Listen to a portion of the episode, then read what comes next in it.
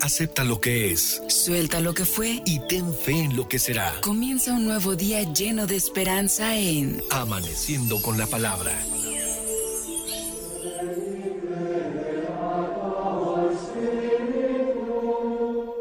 Muy buenos días, hermanos. Como cada mañana de domingo en que se nos da la oportunidad de compartir con ustedes la palabra de Dios, aquí estamos bien contentos, con un poco de fresco todavía, pero bien contentos. Pues viene en este 14 de enero de 2024, que ya estamos estrenando año, ¿verdad? Ya estamos en nuestra segunda semana del tiempo ordinario. Y pues vamos a, a iniciar, ¿verdad? Este, presentando la mesa de trabajo. Muy buenos días, Angelita. Muy buenos días, profesor. Buenos días a todos. Feliz inicio de año. Estamos aquí como cada domingo para traerles nuestra la palabra del Señor hasta sus hogares. Feliz domingo. Muy buenos días, Fati. Hola, muy buenos días. Nuevamente aquí regresando ahora en este nuevo año y pues feliz año a todos y esperando que sigan con vosotros para seguir con las las celebraciones y la palabra de Dios. Muy buenos días, Javi. Hola, muy buenos días a todos. Gracias por escucharnos y gracias a Dios por seguirlos haciendo asiduos a la palabra de Dios. Su servidor, Virilfo Rodríguez, del Colegio Bíblico Apostólico Diosano de Puebla, en el programa de ustedes, Amaneciendo con la Palabra, en la HR 1090, estación de 5 Radio. Pues bien, como estamos aquí, este comentando, ¿verdad? Que ya estamos en este nuevo año, pues bien contentos. Ya hemos terminado nuestro, nuestro tiempo de, Navidad y ya estamos en la segunda semana del tiempo ordinario. Pues todo esto nos llena de alegría porque el Señor nos da la oportunidad de, estar compartiendo con ustedes su palabra. Pues bien, vamos a iniciar con la primera lectura. Si nos haces favor, Angelita. Claro, profesor. Bueno, en este relato del Antiguo Testamento, Dios llama a quien quiere encargar una misión. Y escuchemos un gran ejemplo de respuesta, decidida y fiel. Del primer libro de Samuel, capítulo 3, versículo 3 al 10 y 19. En aquellos días, el joven Samuel servía en el templo a las órdenes del sacerdote Elí. Una noche, estando Elí acostado en su habitación y Samuel en la suya, dentro del santuario donde se encontraba el arca de Dios, el Señor llamó a Samuel y éste respondió, Aquí estoy. Fue corriendo a donde estaba Elí y le dijo, Aquí estoy, ¿para qué me llamaste?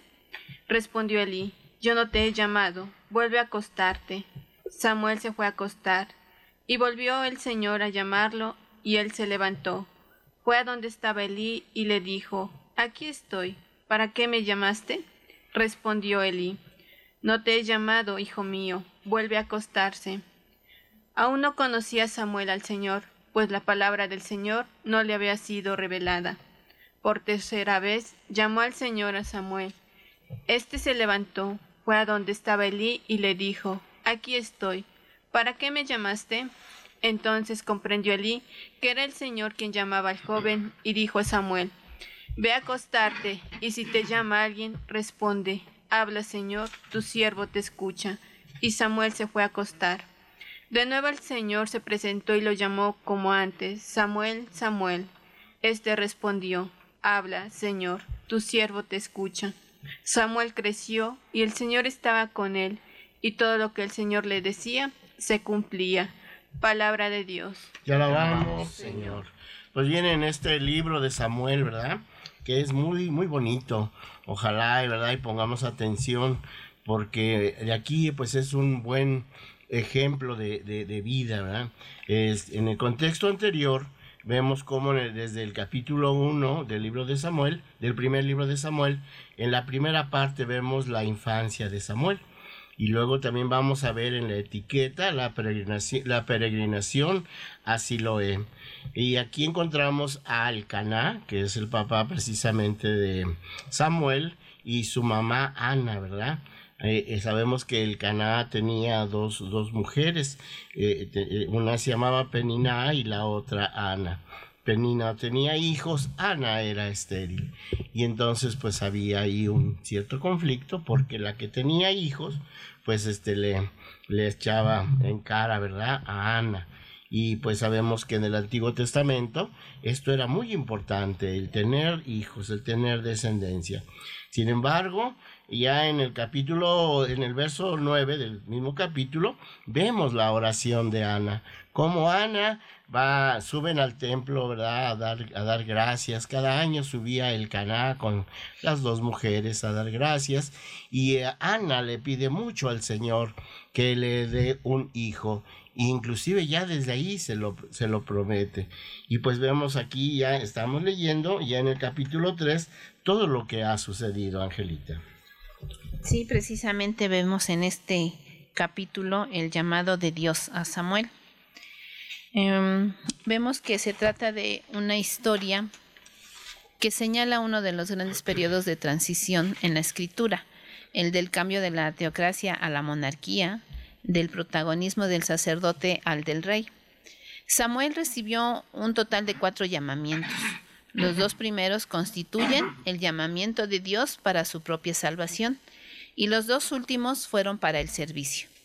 Este periodo inicia un cambio drástico en la forma de gobierno. La época de los jueces había llegado a su fin y Dios ya no actuaría a través del sacerdote. Él levantaría em, a un sacerdote profeta. Samuel serviría al Señor, pero su oficio sería el de un profeta. Samuel sería quien ungiría con aceite a los reyes Saúl y David. Dios no hablaría ya directamente a un rey, sino que hablaría por medio de un profeta. Y así fue como Elí fue el último de los sacerdotes y Samuel el primero de los profetas. En esta transición que nos habla Ángeles, pues lo podemos ver también en esta eh, pues en este llamamiento que tiene Dios a Samuel. Vamos a ver que en el primer versículo nos dice el joven Samuel servía en el templo a las órdenes del sacerdote Eli y más abajo nos dice aún no conocía Samuel al Señor pues la palabra del Señor no le había sido revelada. Samuel servía a un sacerdote ah, teniendo como trasfondo que también él iba a pues a ser sacerdote al final. Él también iba a llevar a cabo estas tareas. Sin embargo, pues no sabía todavía a quién le servía verdaderamente. Sin embargo, vamos a ver que cuando tiene ese encuentro y ese conocimiento de a quién verdaderamente le está sirviendo, es que vemos de manera más clara esta transición que nos, este, que nos dice Ángeles. Ya no solamente va a ser un sacerdote más, sino que este reconocimiento de Dios lo lleva a, realizar acciones diferentes a todos los demás sacerdotes. Eh, en esta acción, pues vamos a darnos cuenta que nos podemos mimetizar mucho con, con la forma de actuar de Samuel. En muchas ocasiones nosotros trabajamos y decimos somos católicos y estamos en la iglesia, pero no hemos tenido un verdadero encuentro con Dios. No lo hemos dejado actuar, no lo hemos dejado que se revele en su palabra en nosotros. Y no nos damos cuenta que una vez dejándolo actuar de manera plena, pues es que vamos a poder servir y llevar a cabo la misión que Él quiere de nosotros.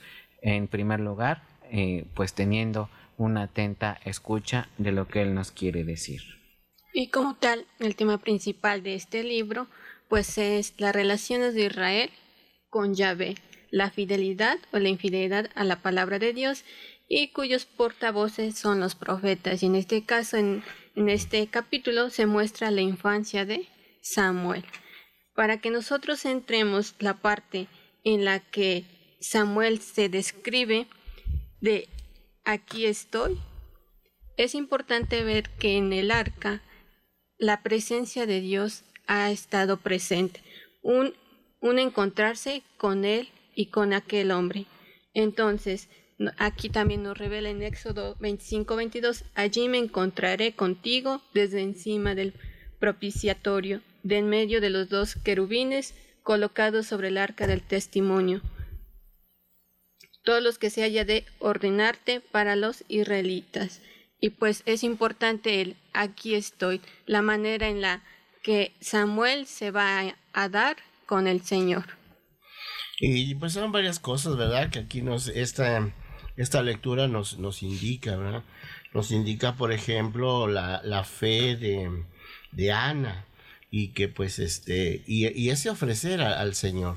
Creo que a veces nosotros cuando pedimos, solo pedimos para nosotros y no le compartimos al Señor, siendo que las cosas vienen de Él. Entonces creo que esto es importante. Ana había sufrido mucho porque su compañera, Este, en este caso Penina, pues que tenía hijos, la, la, dejaba en ridículo constante.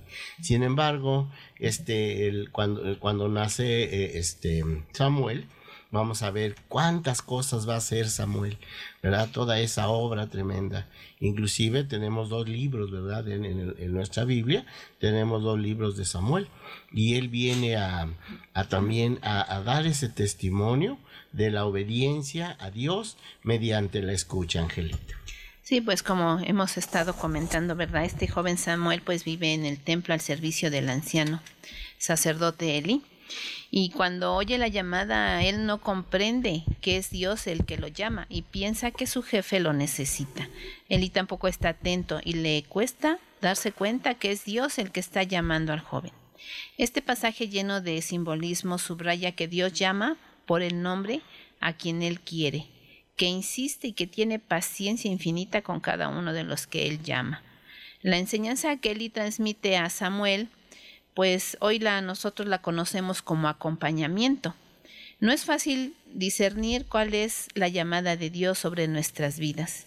Y la sabiduría de los eh, cristianos eh, ancianos de mayor conocimiento, con más experiencia, pues es la que puede ayudarnos a escuchar mejor este llamado, ¿verdad? el Señor nos llama, como se los he dicho, por nuestro nombre, como lo hizo con Samuel, una y otra vez, a tiempo y a destiempo, con infinita paciencia y cariño el Señor nos llama. Pues que también nosotros hermanos pongamos en nuestro camino eh, a personas, que nos ponga en nuestro camino a personas sabias, que nos apoyen y nos ayuden a escuchar, y así poder ponernos al servicio de nuestro Señor, y ya con nuestros dones y talentos pues podamos cumplir su voluntad. En un momento regresamos a su programa Amaneciendo con la Palabra en la HR 1090, estación de 5 Radio.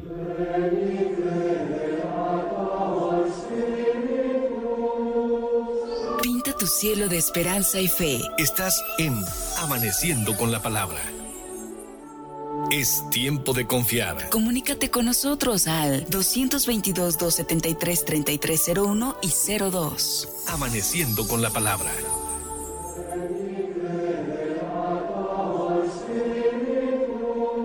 Estamos de regreso en su programa Amaneciendo con la Palabra en la HR 1090, estación de 5 Radio.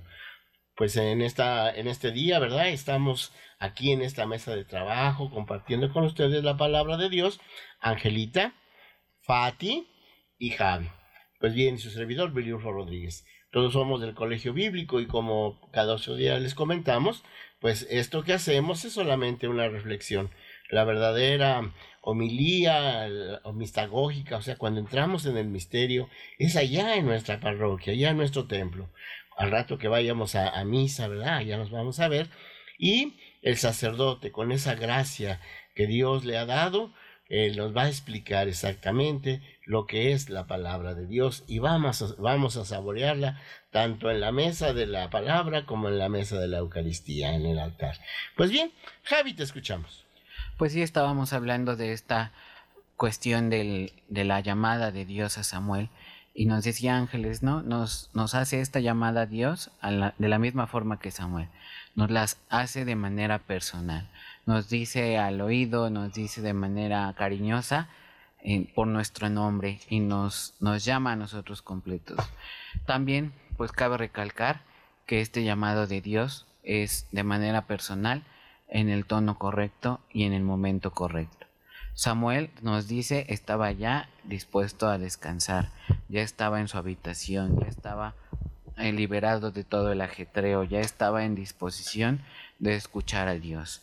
Y ese llamado pues se hace de manera delicada, de manera, eh, podríamos decirlo, sencilla. Es Dios el que solamente habla a Samuel, lo llama por su nombre. Y muchas veces, pues vemos la historia de Samuel y decimos, solamente bastó pues esa llamada para que él atendiera. Y nosotros muchas veces pues nos ponemos dignos y queremos que se abra el cielo, que se salga unas de luz, que tiemble la tierra y que se escuche nuestro nombre en todo el mundo para decir, ah, entonces Dios sí me está llamando. Y no nos damos cuenta que el actuar de Dios es sencillo, el actuar de Dios es, es, nos dice aquí, es, es pequeño en comparación a lo que nosotros nos creamos en nuestra cabeza sobre el sentido humano. No podemos esperar que Dios nos llame de la manera en que nosotros queremos para poder actuar y trabajar para Él, sino que tenemos que estar atentos a este llamado que nos viene por parte de Dios, que como nos dice aquí puede ser tan bajito, tan sencillo, que si no tenemos la dirección correcta, pues lo podemos perder fácilmente. Y nuevamente recalcamos eso de la escucha, la escucha de nosotros. La escucha no solamente de, de lo físico, sino que la manera emocional del ser de nosotros. Entonces, es importante también cómo Samuel también nos, nos da y nos muestra cómo es su correspondencia, cómo le corresponde a Dios. ¿No? La primera le fue corriendo, nuevamente se levantó y se fue con el sacerdote Eli. Y entonces él siempre presente, aquí estoy. ¿Para qué me llamaste? Esa invitación, ¿para qué me llamaste? nos también nos da ese propósito de nosotros mismos, nuestro ser, qué es lo que vamos a hacer para con Dios y así poder también dar nuestros frutos. Sí, cuando él escucha y se pone al servicio del Señor, ¿verdad? Ya en el último versículo nos dice, Samuel creció y el Señor estaba con él. Crecer con el Señor es precisamente permitirle que actúe en nosotros, en nuestro, en nuestro corazón ponernos en disposición de esa escucha de su palabra y a la obediencia de ella. Eh, y ya se dice que pues todo lo que el Señor le decía se cumplía. Así, hermanos, es como dijo Fati, eh, lo importante es escuchar para cumplir su palabra y entonces ya podamos dar ese fruto abundante. Pero nos quedamos. Con la escucha, pero también nos quedamos con la fe de Ana, ¿verdad? Que, que pide. Y cuando nosotros, este, como ejemplo se nos queda, que si pedimos, sea para gloria de Dios, que sea ese, es el motivo. Y pues vamos a pedirle lo que necesitemos, lo que necesitemos para la vida, pero también que esa, ese, ese don que, nos, que, que, se nos da del, del beneficio, que pues también sea para el servicio de Dios. Pues bien, pasamos a nuestro salmo responsorial. Salmo responsorial, Salmo 39. Aquí estoy, Señor, para hacer tu voluntad. Aquí estoy, Señor, para hacer tu voluntad. Esperé en el Señor con gran confianza. Él se inclinó hacia mí y escuchó mis plegarias. Él me puso en la boca un canto nuevo, un himno a nuestro Dios. Aquí estoy, Señor, para hacer tu voluntad. Sacrificios y ofrendas no quisiste, abriste en cambio mis oídos a tu voz. No exigiste holocaustos por la culpa, así que dije, aquí estoy. Aquí estoy, Señor, para hacer tu voluntad. En tus libros se me ordena hacer tu voluntad. Esto es, Señor, lo que deseo, tu ley en medio de mi corazón. Aquí estoy, Señor, para hacer tu voluntad. He anunciado tu justicia en la gran asamblea. No he cerrado mis labios, tú lo sabes, Señor. Aquí estoy, Señor, para hacer tu voluntad.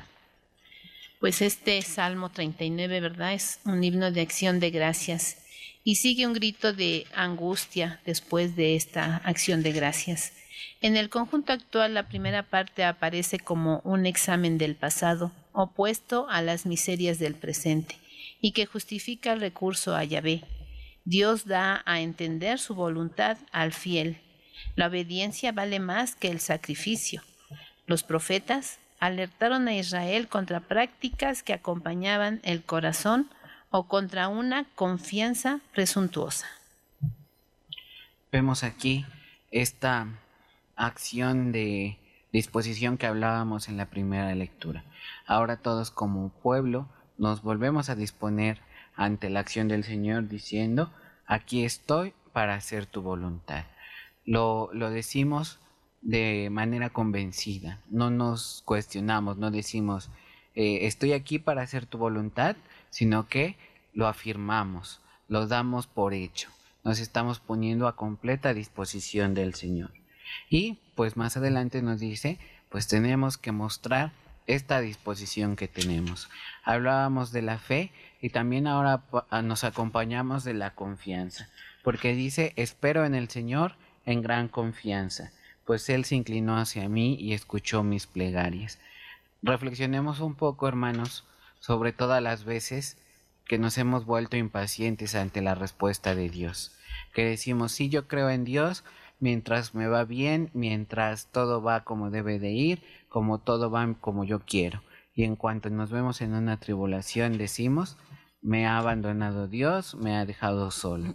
Y no entrenamos esta confianza que debe de venir hacia Dios, que en todo lo que consideremos bueno o malo, tenemos que confiar en Él. ¿Por qué? Porque Él se va a inclinar hacia nosotros, Él va a entender nuestras debilidades, va a entender nuestra desesperación y más allá nos va a escuchar. Y también en de la confianza confrontamos en Jeremías 17:7, bendito quien se fía de Yahvé, pues no defraudará Yahvé su confianza. Y también la parte que nos presenta tu ley en medio de mi corazón, es decir, tu ser, cómo es que nosotros vamos a ofrecerla y también cómo es que nosotros vamos a aceptar la voluntad que el Señor nos da. Sí, vemos que pues hacer tu voluntad implica hacer y ser como tú quieres y permanecer en ti pase lo que pase y saber que tú siempre nos escuchas en nuestras oraciones y plegarias. Ya en el Antiguo Testamento habíamos visto también cómo los profetas se habían alzado a menudo contra la hipocresía religiosa sobre los sacrificios y ofrendas que se hacían. Em, pero pues eh, vemos también que el salmista destaca los sentimientos interiores que deben inspirar el sacrificio de obediencia, de acción de gracias, de contrición, porque el Señor es lo que quiere, ¿verdad? Un corazón contrito y humillado es lo que el Señor más desea. Ese es el tipo de sacrificios y ofrendas que el Señor quiere, no lo que en el Antiguo Testamento se, se llevaba a cabo. Pues este, este salmo, ¿verdad?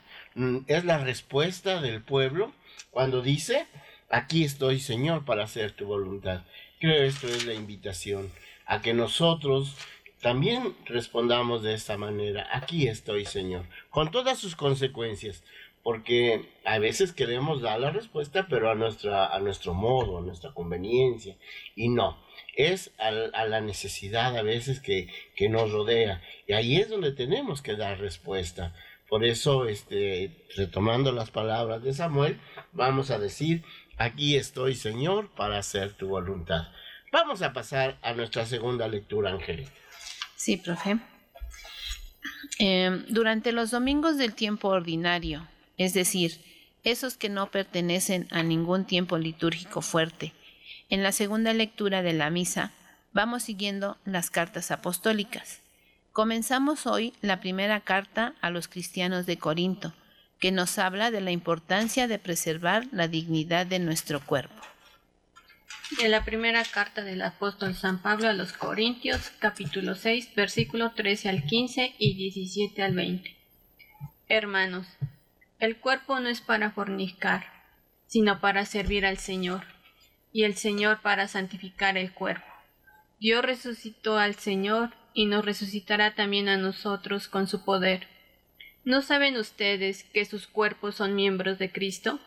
Y el que se une al Señor se hace un solo espíritu con él. Huyan, por lo tanto, de la fornicación.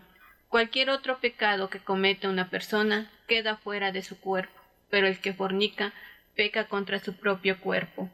¿O es que no saben ustedes que su cuerpo es templo del Espíritu Santo, que han recibido de Dios y habiten ustedes? No son ustedes sus propios dueños, porque Dios los ha comprado a un precio muy caro. Glorifiquen pues a Dios con el cuerpo. Palabra de Dios. Te alabamos, Señor. Pues bien vemos cómo, ¿verdad? En este en esta primera lectura todo lo que se nos, nos, dice el apóstol San Pablo. En un momento regresamos a su programa Amaneciendo con la Palabra en la HR 1090, estación de 5 Radio.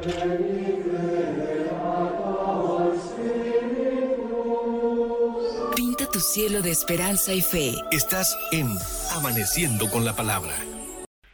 Es tiempo de confiar. Comunícate con nosotros al 222-273-3301 y 02. Amaneciendo con la palabra.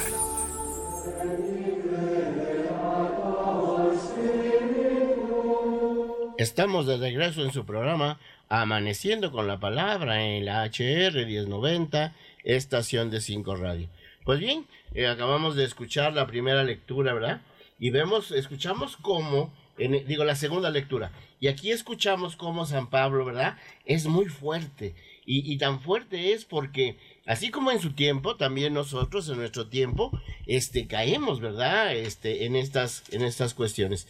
Dice eh, em, San Pablo, el cuerpo no es para fornicar. ¿Pero qué cosa es fornicar? Fornicar es tener relaciones sexuales fuera del matrimonio. inicia cuando se despierta eh, con, el despertar del líbido, ¿verdad? El líbido sexual es cuando el cerebro interpreta determinado estímulo, sea con actitudes, algunos gestos, cierta ropa o el estímulo químico inclusive. Pues bien, de esto fíjense cómo San Pablo nos va a puntualizar, ¿verdad? Que nuestro cuerpo no está precisamente para fornicar, puesto que somos templos del Espíritu Santo, Angelita. Así es, profe, ¿verdad? En esta parte de esta lectura donde habla precisamente de que huyamos, dice, huyan por lo tanto de la fornicación, pues Dios nos ha hecho a nosotros y a nuestra sexualidad con dignidad, valor y orden y que debe ser respetada y querida. Y esto no es una moda, esto es cuestión de dignidad. Según la doctrina del apóstol, la pureza es una capacidad centrada en la dignidad del cuerpo. Esto es, en la dignidad de la persona en relación con el propio cuerpo, con la feminidad y la masculinidad que se manifiesta en este cuerpo. Y esto es expresión y fruto de la vida según el espíritu este espíritu que el Señor nos da desde el momento de nuestro nacimiento, ¿verdad? Y que nos, ese es el poder que el Señor tiene de resucitarnos junto con Él. El espíritu que es el que nos da esta fortaleza y que nos hace uno solo con Él. Eh, en la primera carta igual de los Corintios, pero en el capítulo 12 precisamente habla del símil del cuerpo, ¿verdad? Donde dice que el cuerpo humano da unidad a la pluralidad de los miembros. Así Cristo, principio unificador de su iglesia, da unidad a todos los cristianos en su cuerpo, porque hemos sido todos bautizados en un solo espíritu para no formar más que un cuerpo entre todos. Vemos aquí como nos dice el cuerpo es del Señor y el Señor santifica el cuerpo. Y nos lo, nos lo ha dicho Ángeles, santifica el cuerpo. ¿Por qué? Porque nos da su espíritu, un espíritu que nos hermana a todos. Un espíritu que más abajo nos dice San Pablo, nos ha hecho miembros del mismo cuerpo. Compartimos todo con toda nuestra comunidad. Y se nos dice ahí el por qué no debemos fornicar. El fornicar pues nos dice de manera pues teórica, lo que ya nos compartió el maestro Billy, pero también lo podemos ver de otras este, formas, ¿no? Muchas veces pues decimos la fornicación solamente se da pues al, al tener eh, esta relación fuera del matrimonio. Pero muchas veces no nos damos cuenta que cuando se dice que se lleva a cabo este acto, pues es el hacer nuestra alma eh, una con el otro, el hacer dos almas y dos cuerpos en uno. Y en esta ocasión, pues, si nosotros también dejamos que nuestra alma y nuestro cuerpo se lleve hacia otros lados, se haga uno con otras cuestiones, se haga uno con eh, los este con la creencia de la magia, si lo hacemos uno con la creencia de los astros, si lo hacemos uno con la creencia de otros poderes más fuertes que Dios, pues entonces se nos dice estamos mal vendiendo y malbaratando ese espíritu glorioso que se nos ha dado por parte de Jesucristo. Estamos dejando que ese regalo hermoso se manche y se haga menos poniéndolo a nivel de cosas que no comparten esa misma gracia, ese mismo poder y esa misma dicha.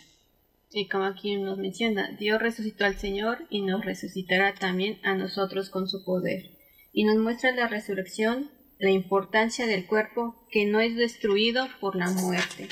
Más bien esta se nos muestra de no una manera física de unión con el Señor, sino que sea más espiritual, como lo había mencionado este nuestro compañero. Y también es importante confrontar con Génesis 4:7 no es cierto que si obras bien podrás alzarlo, mas si obras bien a la puerta, si no obras bien a la puerta está el pecado acechando. Entonces es importante cómo nosotros estamos cuidando nuestra unión con Dios a través del cuerpo y el alma. Estamos viviendo un tiempo muy fuerte, ¿verdad? Porque precisamente de lo que eh, eh, hoy vemos en, en, la, en, las, en la televisión, bueno, en las redes, ¿verdad? Más que nada hoy ya son las redes, pues ese, ese despertar, inclusive a los niños, ¿verdad? Se les, se les induce en ese camino de, de, de liviandad, en donde pues no se les da una madurez.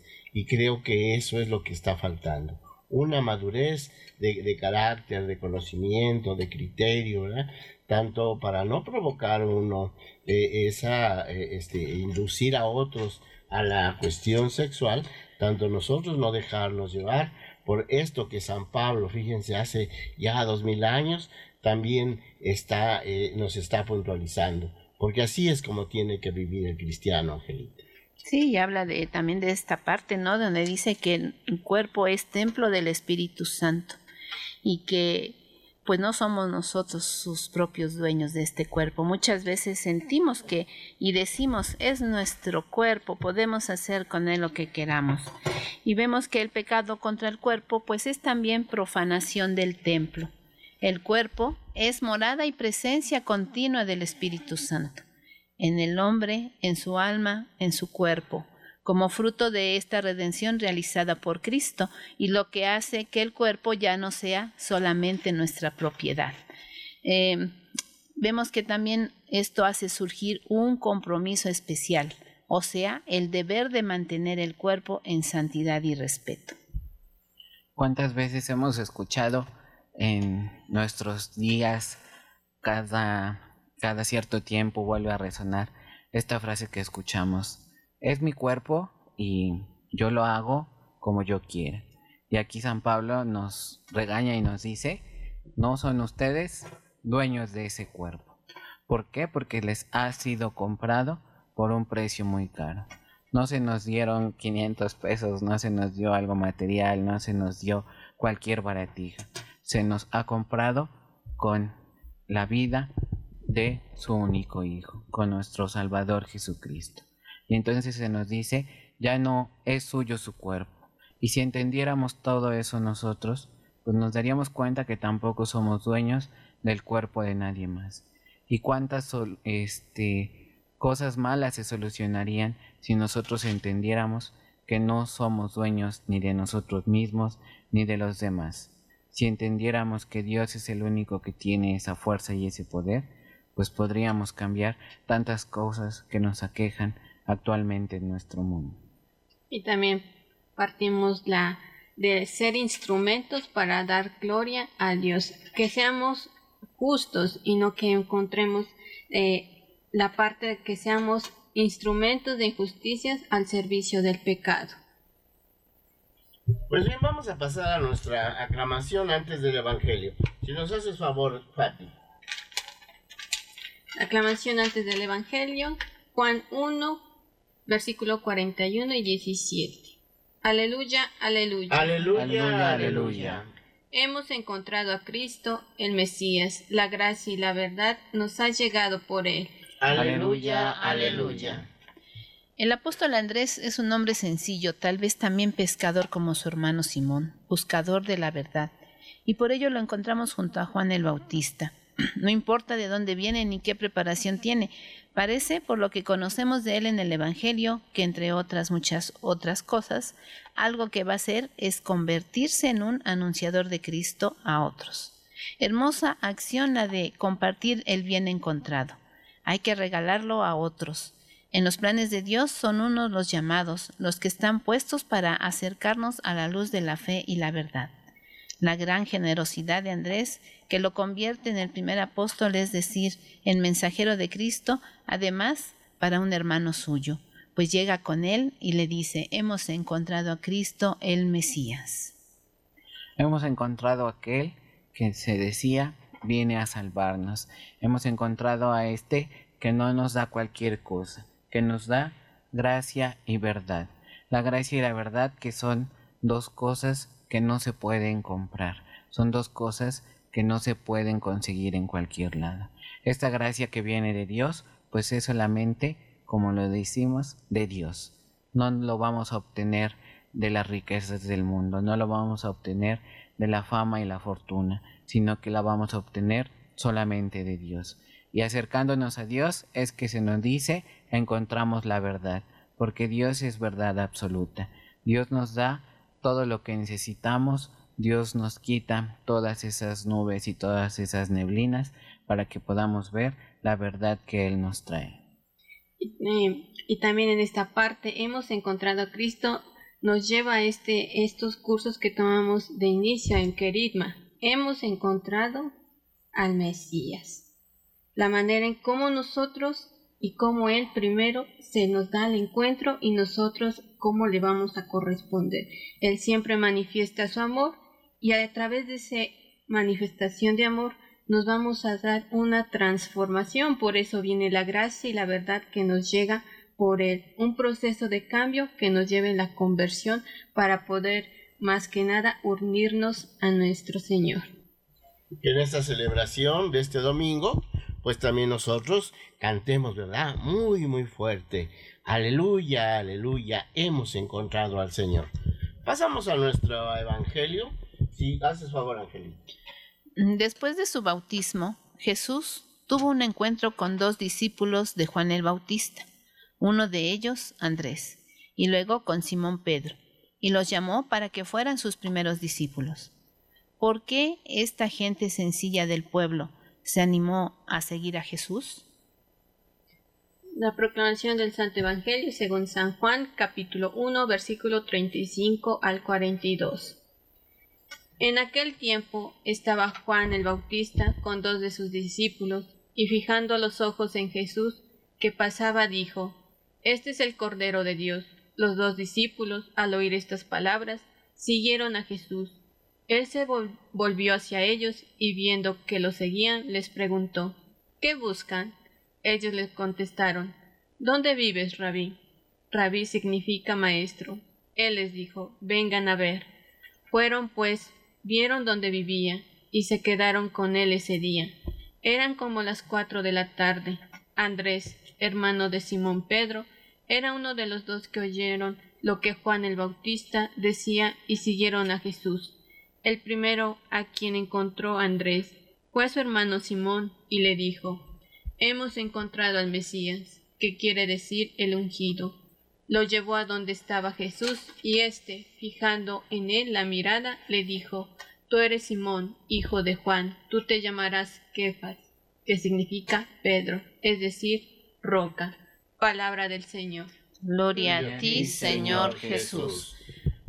Pues en este Evangelio, ¿verdad? Que acaba de proclamar Fati, tomado de Juan, capítulo primero, vemos que hoy se nos presentan dos momentos en la vida de Juan y Andrés, discípulos del Bautista.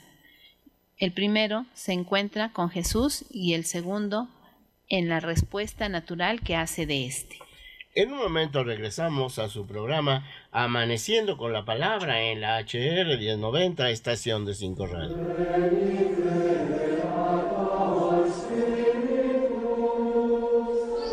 Tu cielo de esperanza y fe. Estás en Amaneciendo con la Palabra. Es tiempo de confiar. Comunícate con nosotros al 222-273-3301 y 02. Amaneciendo con la Palabra.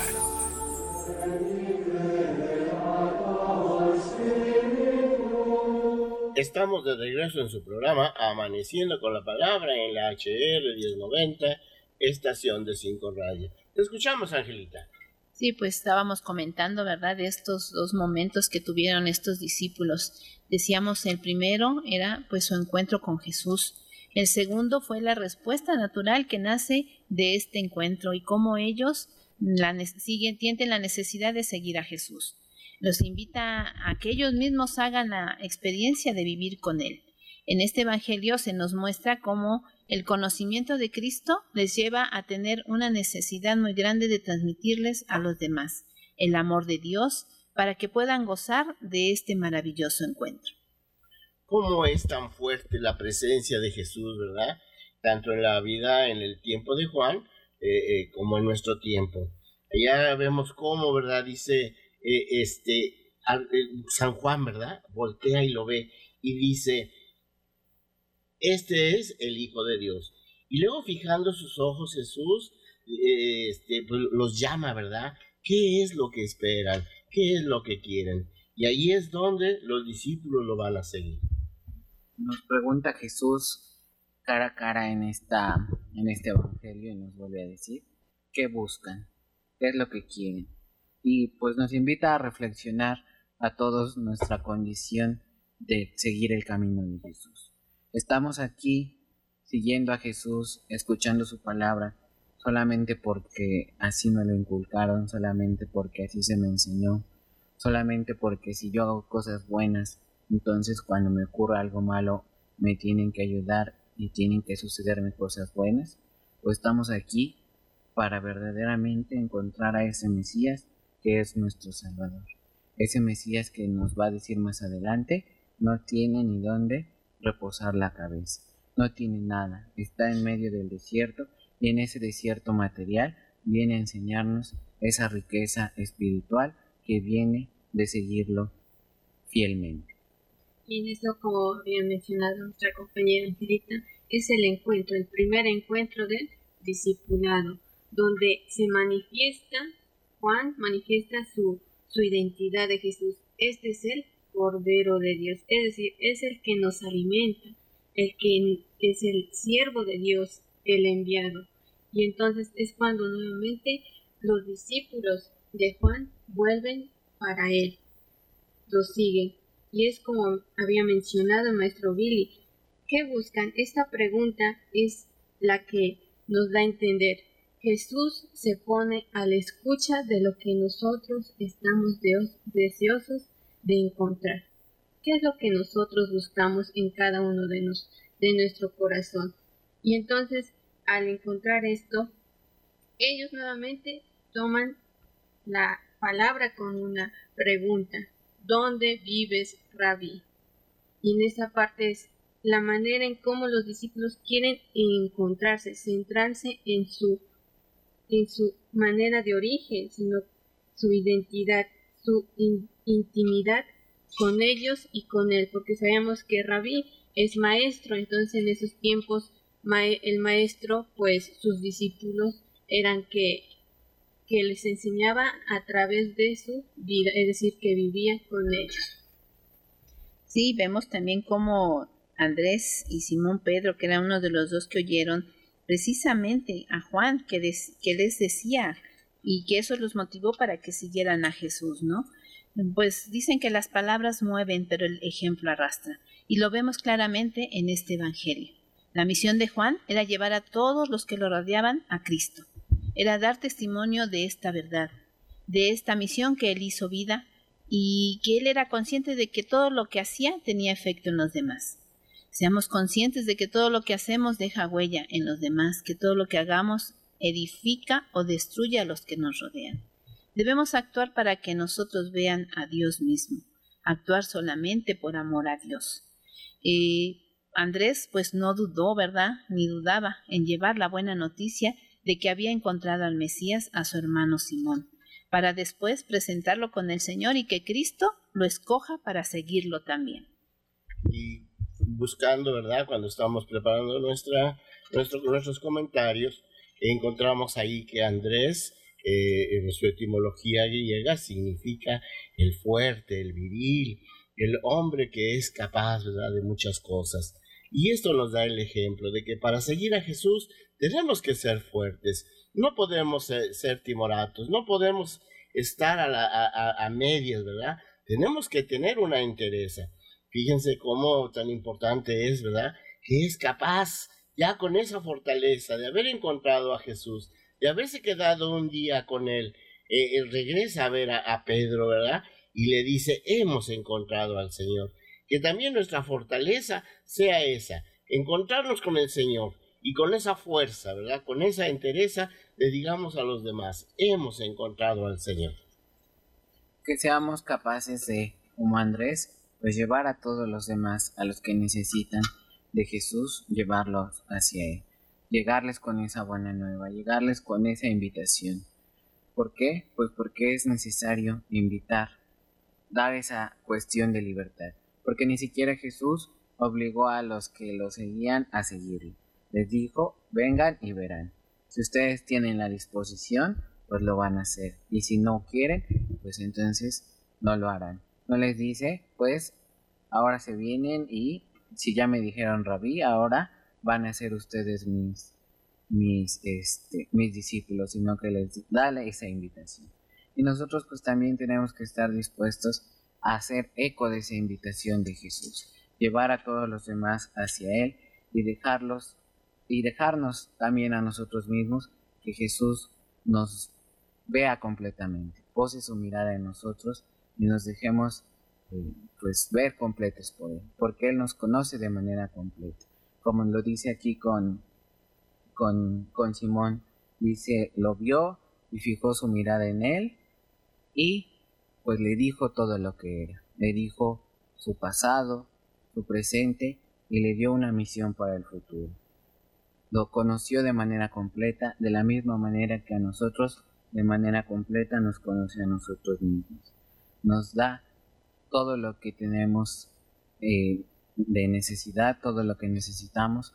¿Para qué? Para que podamos ser capaces de llevar a cabo esa misión que Él mismo nos encomienda más adelante. Y para poder seguirle, ¿verdad? Para poder seguirle hay que conocerlo, mirar su vida, escuchar su enseñanza, porque si no conocemos nada de él ni de su generosidad, nunca vamos a tener ganas de seguirle verdaderamente. También aquí nos marca de que ya después de esa experiencia de cuando les dije vengan a ver la contemplación, entonces ellos se quedaron en ese día y eran como las cuatro de la tarde, que nos hace referencia. Todos nosotros tiene su hora perfecta Dios para este encuentro, para esta contemplación que nos manifiesta. Y también por eso los hermanos dicen, hemos encontrado al Mesías, porque al encontrarse ellos con él, encontraron su ser y entonces ellos proclamaron que es el verdadero ungido. ¿Dónde? ¿Dónde podemos encontrar al Mesías? Porque en nuestro caminar diario nos vamos tropezando con él. No lo acabamos de descubrir. Ojalá y tengamos la, visión de Juan, ¿verdad? Que lo descubre. Nosotros lo podemos descubrir en nuestros hermanos necesitados, en la, en la gente que necesita un saludo, en la gente que necesita a lo mejor de ese centavo que tengo en mi, en mi bolsa. Creo que hay muchos modos de encontrarnos con el Señor y quedarnos con ellos. No abandonemos esta oportunidad que se nos da de estar con el Señor Jesús, Angelita. Así es, como dice, compartir con los hermanos, ¿verdad? Llevar esta buena noticia de que hemos encontrado al Mesías, llevarlo a aquellos que no lo conocen, invitarlos a que se atrevan a conocerlo como lo acabo de comentar para que verdaderamente lo sigan, no tropiecen, no se queden a medias, hermanos, encontrar al Mesías para seguirlo y no volver atrás. Tengamos la confianza de que el camino que ha trazado Dios para nosotros es el camino perfecto para nosotros. Dios nos ve, Jesús nos mira, posa su mirada en nosotros, conoce todo lo que somos y lo que no somos, nuestras fortalezas y debilidades, y a partir de ello nos da una misión acorde a todo lo que nosotros somos. Como a Pedro le dice, pues ahora vas a ser Kefaz, ahora vas a ser la roca, porque conocía a Pedro, él sabía todo sobre él, y pues tengamos confianza de que también nuestro camino, con altos y bajos, con luces y oscuridades, es el camino perfecto que tenemos para llegar a ese encuentro completo con Jesucristo. Entonces en esta parte también nos hace mención el escucha, la fe, la confianza y la conversión que nos da en este proceso, en este encuentro de, de Jesús para con nosotros. Por eso es importante que, que durante este, esta aclamación, este, esta primera, segunda lectura, el Salmo responsorial, podamos decir, aquí estoy Señor, porque te he encontrado y tú me has encontrado a mí. Y este, a este Mesías, ¿verdad? Como se le conoció en el Antiguo Testamento, era el Mesías, era el ungido, el Salvador, el libertador. Entonces creo que si nos vamos a encontrar con, con Jesús, no dejemos, no lo dejemos pasar, sigámoslo, porque allá donde va es precisamente donde lo vamos a conocer. Pasamos a nuestra antífona de la comunión. Antífona de la comunión de Salmo 22, 5. Para mí, Señor, has preparado la mesa y has llenado mi copa hasta los bordes. Nosotros, al conocer a Jesús, una vez que lo hemos escuchado en la Eucaristía, eh, eh, que nos, hemos, lo hemos escuchado en su palabra y lo, nos hemos alimentado en la Eucaristía, ahora lo podemos seguir. Ahora podemos compartir con los demás este seguimiento. Pues bien, vamos a ir ya despidiéndonos del programa, ¿verdad? Y los invitamos a que al rato nos veamos en nuestra celebración. Allá vamos juntos, ¿verdad? A dar esa respuesta que se nos, que nos pide aquí en el Salmo, ¿verdad? Eh, Señor, como dice, perdón, aquí estoy, Señor, para hacer tu voluntad. Que esa sea nuestra respuesta allá en nuestra celebración eucarística. Angelita, si gustas despedir. Muchas gracias por habernos escuchado. Que este domingo nos veamos más tarde en nuestra celebración, ¿verdad? Y pues nos atrevemos a acercar a otros para que conozcan a nuestro Señor. Fati. Muchas gracias nuevamente. Nos vemos eh, allá en la Eucaristía y dando a conocer que verdaderamente el Señor nos está buscando y nosotros podemos servir. Muchas gracias por escucharnos. Respondamos de manera confiada en todos nuestros corazones que sirvamos al Señor en toda disposición.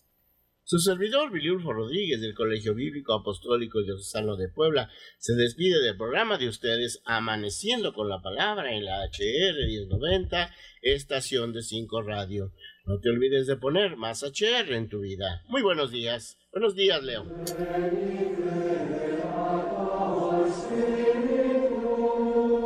Comenzaste un nuevo día lleno de esperanza. Esto fue Amaneciendo con la Palabra